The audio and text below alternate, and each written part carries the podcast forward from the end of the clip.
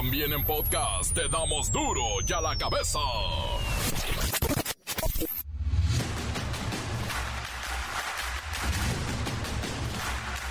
Es lunes 27 de noviembre del 2023. Yo soy Miguelito Comunica y esto es duro y a la cabeza.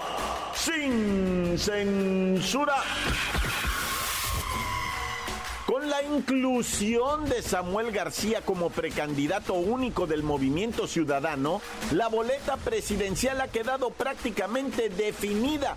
Pero hoy tendremos sorpresas, nos visita el encuestador y nos va a decir cómo va todo según las encuestas. Sigue la batalla por el incremento al salario mínimo. Los sindicatos pretenden un aumento inédito del 25%. Los empresarios abogan por el 12,8%. El presidente López Obrador adelanta que en los primeros días de diciembre se tendrá humo blanco. La sequía golpea 8 de cada 10 municipios del país. La afectación es directa al maíz, a la caña, frijol y arroz. En el norte del país, de plano, no se puede sembrar debido a la falta de agua y la fatiga de la tierra.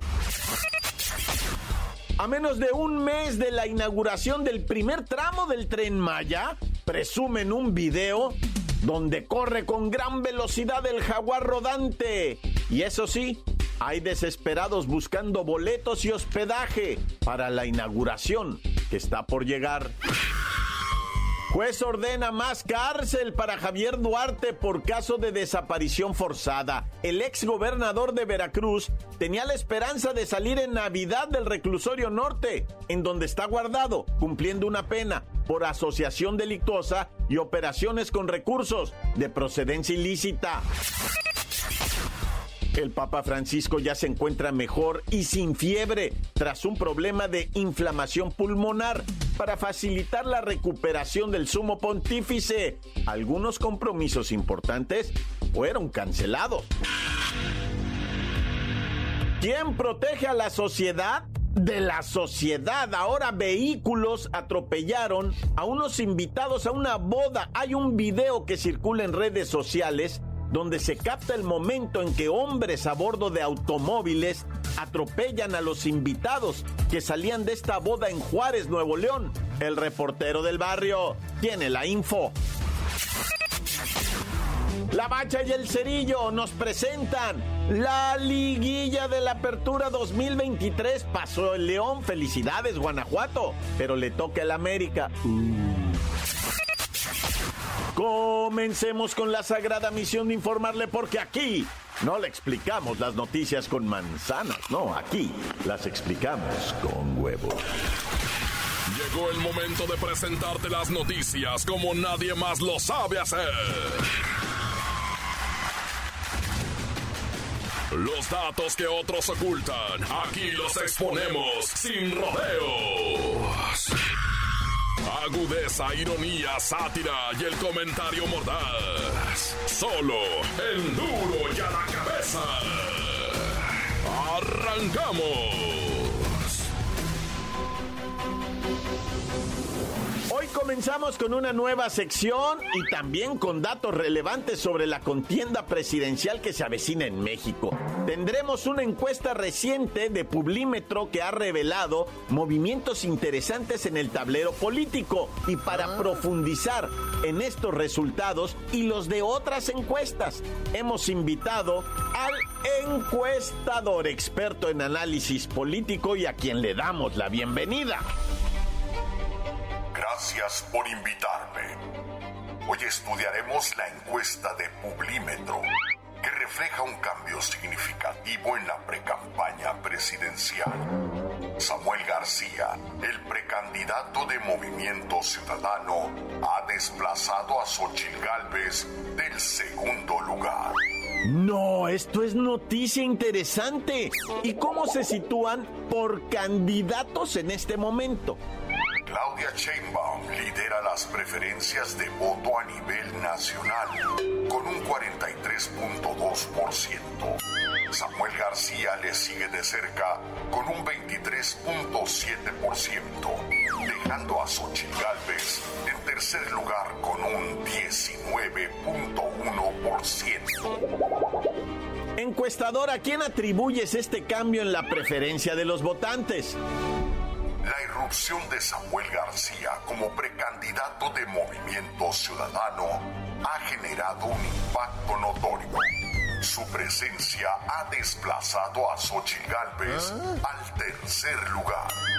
Además, la encuesta sugiere que la candidata de Morena, Claudia Sheinbaum, mantiene un liderazgo sólido. A ver, ya hablamos de los candidatos, pero ¿qué tal los partidos políticos como tales? Ya sea en el independiente o en sus coaliciones, ¿cómo se posicionan en este momento? Samuel García destaca como candidato, la encuesta indica que Movimiento Ciudadano no es tan popular como la coalición Frente, Fuerza y Corazón que Xochitl Gálvez representa. Sin embargo, Morena se mantiene en la delantera como partido político. Ahí está lo importante de las coaliciones. ¿Y cómo, mi querido encuestador? ¿Cómo? Los votantes la elección entre los partidos y las coaliciones. La preferencia por partidos y coaliciones se distribuye de la siguiente manera. Morena lidera con el 48.2%, seguido por indecisos con el 20.9%. La coalición PRI, PAN, PRD un 16.4% y Movimiento Ciudadano obtiene un 14.5%. Ciertamente esto sería de lo más importante. Muchas gracias encuestador por compartir estos datos que son cruciales y sin duda el panorama político va a cambiar y nosotros seguiremos de cerca estos desarrollos de la mano de nuestro amigo el encuestador que iré interpretando poco a poco cada vez más lo que necesitemos saber sobre las elecciones 2024. Las noticias te las dejamos ir. y a la cabeza. La Fuerza Trabajadora en México pronto recibirá buenas noticias ya que se prevé que el salario mínimo tendrá un aumento bastante considerable, pero ¿de cuánto? ¿De cuánto estamos hablando y cuánto vas a ganar por día? Si es que, ¿qué otro que no sea Godínez? Perdón, el licenciado Godínez ya estudia los sábados. Vamos con el licenciado Godínez para que nos diga cómo quedó nuestro aumento. ¿Nuestro aumento? ¿Cuál aumento? Mejor dicho, el aumento de las y los trabajadores. Ellos son los que pronto recibirán el anuncio que tanto han esperado para este fin de año. Hoy mismo dijo el presidente que en diciembre se informará de cuánto será el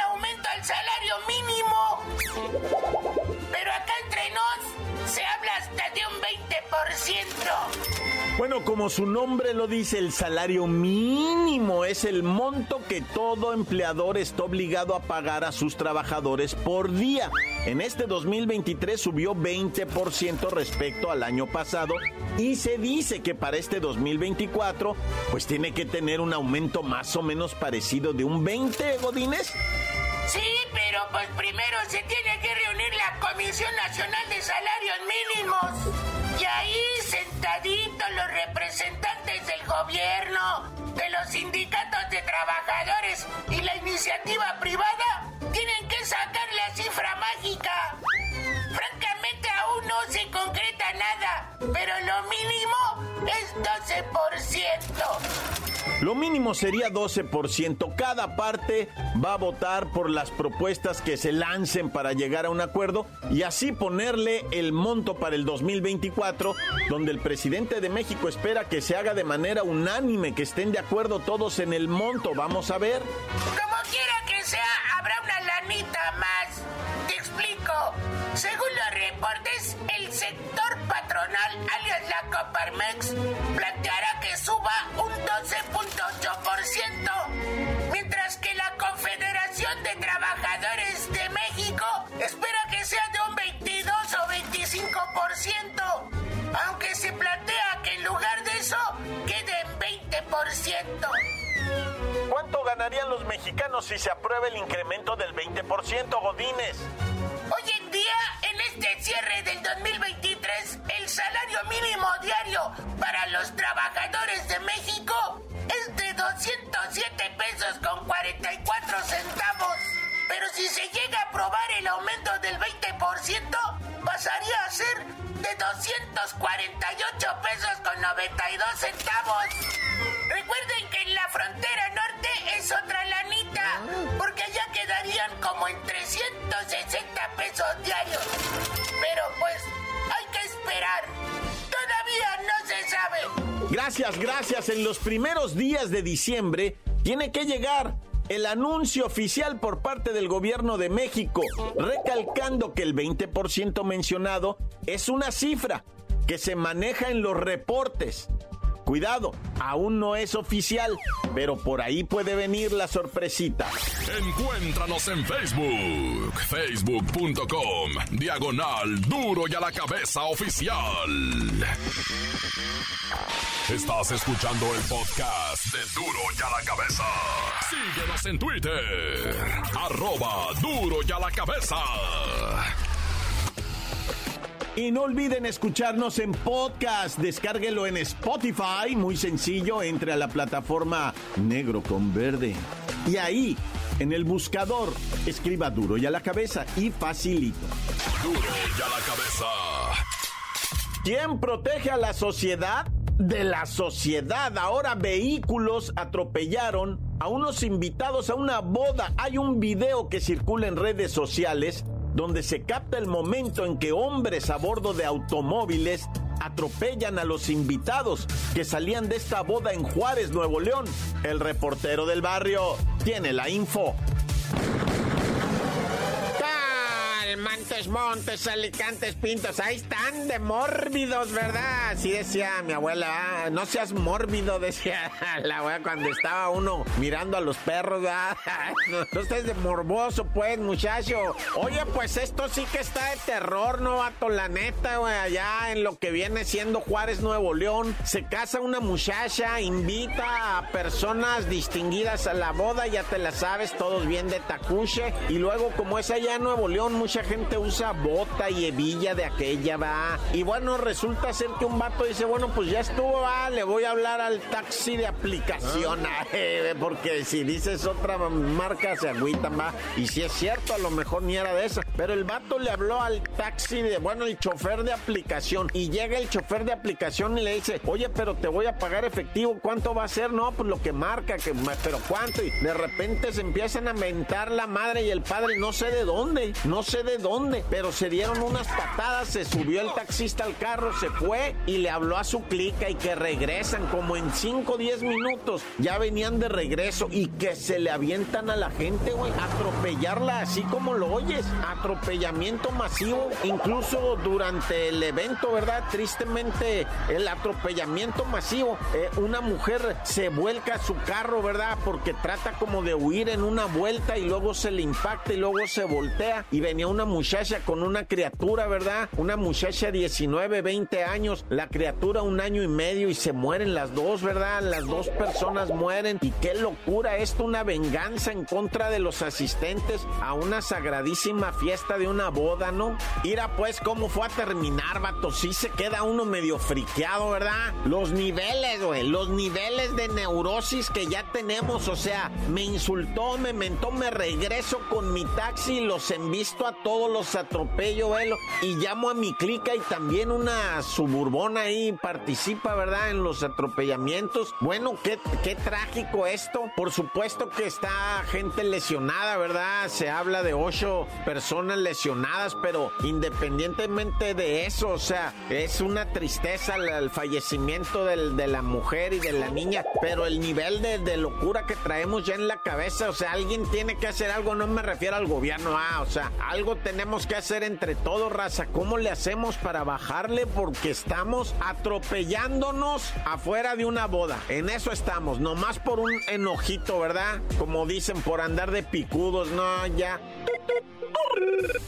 Oye, no te pases, vato, la neta, no juegues con los tacos, no. Mira, ah. resulta ser verdad que salió la historia de los 70 tacos. Si te comes 70 tacos en menos de 8 minutos, ¿verdad? En una taquería que se llama La Carina, pues resulta ser, ¿verdad? Que, que no pagas la cuenta y te dan 500 varos. O sea, te retacas 70 tacos en menos de 8 minutos y te ganas 500 varos, no pagas los 70 tacos. Te pasas, te pasas de los, o sea, de los 8 minutos y tú pagas los 70 tacos, obvio, ¿verdad? O sea, no hay fijón ahí. Pues llegaron los vatos, eh, jefe, vamos a hacer el reto, deme 70 tacos. Simón, ahí van, y le avienta el viejo, ¿ah? 70 tacos. Cámara, dice el morro. Órale, en sus marcas, ahí está el cronómetro y lo están filmando y todo el rollo para el YouTube, ¿ah? en sus marcas, listos, fuera, ¡pum! 7 minutos 19 segundos, el morro ya se había comido los 70 tacos, ¿ah? Eh, maestro, ya estuvo. Y dice el maestro, ¿qué? ¿Vas a querer hacer el reto? No, pues ya lo hice. No, no, págame esos 70 tacos. Si quieres hacer el reto, dime y nos coordinamos y Ah, jefe, ya me comí los 70 tacos en 7 minutos. Ahí está el vídeo. Ah, si hiciste vídeo, ¿sabes qué? Que te voy a demandar y a denunciar porque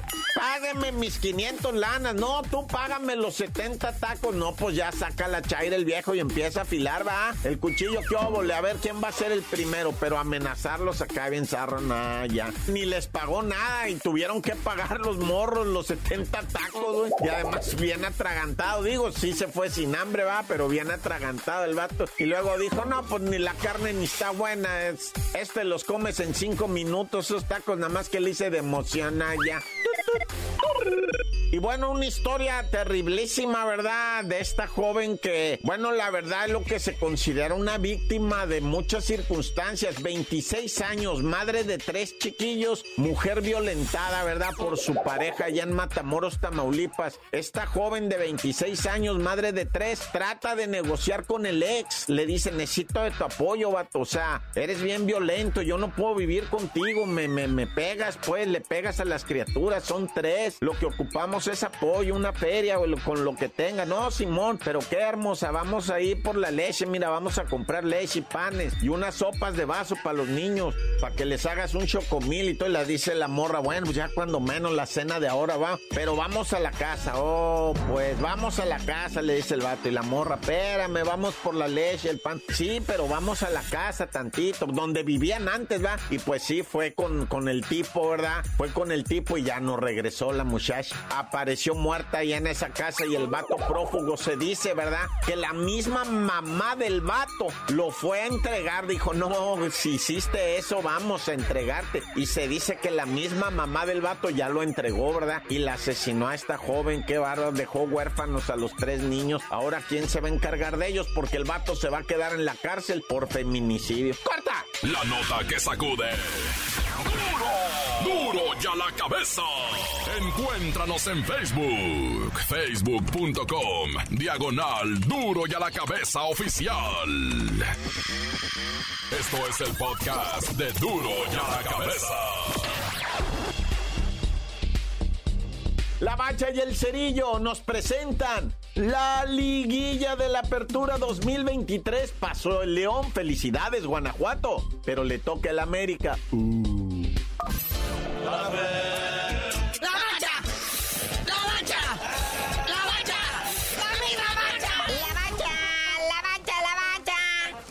Todo. Terminó el Playboyín, en donde el Santos queda eliminado por la fiera. El León FC está en la liguilla. Termina la fase de la reclasificación, mejor conocido como el Playboyín. Con el León ganándole al Santos Laguna, que ya le andaba al León, de ir ganando cómodamente 3 a 0. Les expulsan un jugador y ya los andaba alcanzando el Santos 3 a 2. Pero bueno, hasta que por fin le entendimos a este Playin, ¿verdad? O sea, el San Luis y el León, que eran el sexto y el séptimo, pues jugaron, ¿verdad? El Atlético San Luis. que se va a jugar contra el Rayados de Monterrey, que salió segundo. Luego, el León, ayer domingo jugó contra el Santos Laguna, que le ganó al Mazatlán FC, o sea, el 9 contra el 10. Entonces ahora jugaron el 8 contra el 9 y ganó el 8. O sea, si hubiéramos tomado los 8 lugares directos, así como se hacía antes del repechaje y todo esto que se sacaron de la manga los genios de la Liga MX, hubiera quedado igual. ¿Para qué más partidos expone a los jugadores? Bueno, pero entran más lana a las arcas de los equipos y ni se diga de la Federación Mexicana de Fútbol, ¿verdad? Así que por lo tanto, ¿y cuánto y vía de mientras, güey? Vienen siendo las fechas.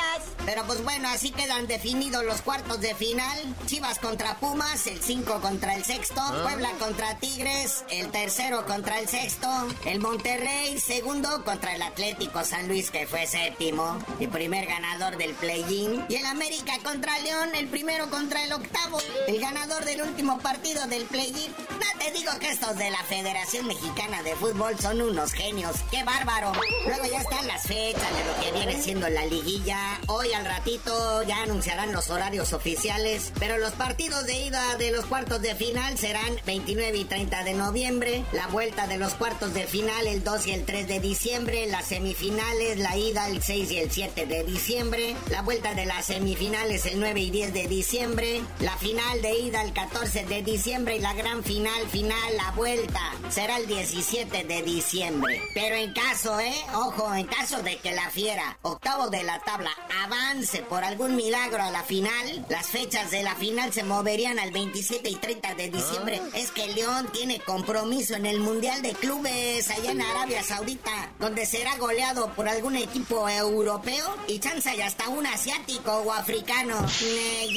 Y debido a todo esto, también se mueve el bailecito de Luis Miguel.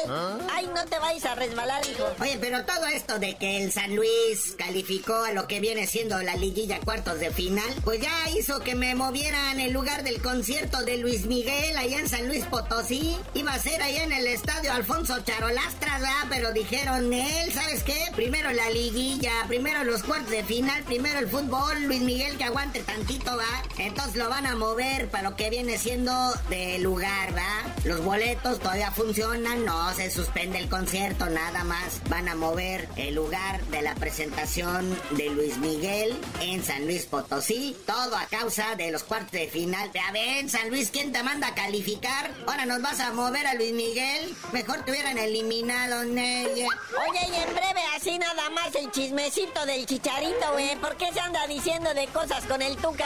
O sea, ¿qué le está pasando antes tan calladito, discretito que era y ahora se está peleando con el Tuca? Y bien grosero, ¿dónde están las jerarquías, pues? Y luego ya anda pelón, igual que Dreyfus. Pura mala influencia de ese disque coach de vida. Nomás me lo vaciló bien feo al chicharito. Mira nada más cómo lo dejó. Y ahora sí, por fin, ya se entaviaron a alguien. Hay técnico en el Atlas. Y sale el humo blanco allá en Guadalajara, ¿verdad? Lo que viene siendo allá en el Atlas. Ya hay nuevo director técnico. Se trata de Beñat San José, este español que ya tiene experiencia en el fútbol mexicano, ¿verdad? Que dirigió a los cañoneros allá de Mazatlán, allá en la Apertura 2021. Dirigió todo el torneo completo. 17 partidos, 5 triunfos, 5 empates, 7 derrotas. Acabó en la posición número 13 de la tabla general. Y para el clausura 2022, después de 8 partidos, me lo corrieron. Y por este corrieron a mi Benjamín Morán. eh, ya. Y finalmente, nuestro Checo Pérez sale adelante y le pone el pecho al triunfo que dice yo mero. Y bueno, se lleva a cabo la última fecha de la Fórmula 1, el Gran Premio de Abu Dhabi, en el circuito Jazz Marina. Ganando para variar, ¿verdad? Que ya está aburre el Max Verstappen. Leclerc llega segundo, tercero Russell. Y el cuarto lugar nuestro Checo Pérez. Y como ya se acaba la temporada de la Fórmula 1, pues se queda el tablero de los pilotos, ¿verdad? Cómo quedan las posiciones. Primer lugar, pues Max Verstappen para variar. Y segundo el Checo, el Checo Pérez. Y tercer lugar, el Lewis Hamilton de Inglaterra. Y en las escuderías, pues primerísimo lugar tenía que ser, ¿verdad? El Red Bull Racing de Honda, donde está el Checo Pérez y el Whatsappen. Segundo lugar, Mercedes. Y tercer lugar, Ferrari. Y antes de irnos, muñeco, felicitaciones, ¿verdad? A todos los atletas de los Juegos para Panamericanos. Así es, carnalito. Felicidades a los atletas que fueron a los para Panamericanos allá en Chile. Se quedaron en cuarto lugar del medallero. 125 medallas, 29 de oro, 46 de plata, 50 de bronce. primer lugar quedan los brasileños y segundo los gabachos.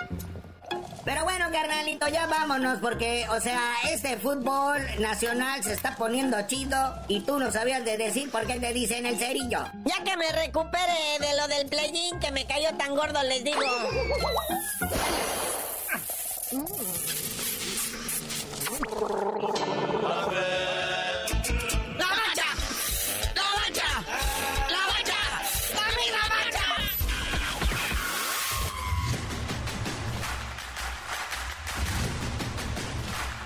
Por ahora hemos terminado, no, no me queda más que agradecerle mucho que esté con duro y a la cabeza y por supuesto, recordarle que aquí no explicamos las noticias con peras y manzanas, no, aquí las explicamos con casi Navidad.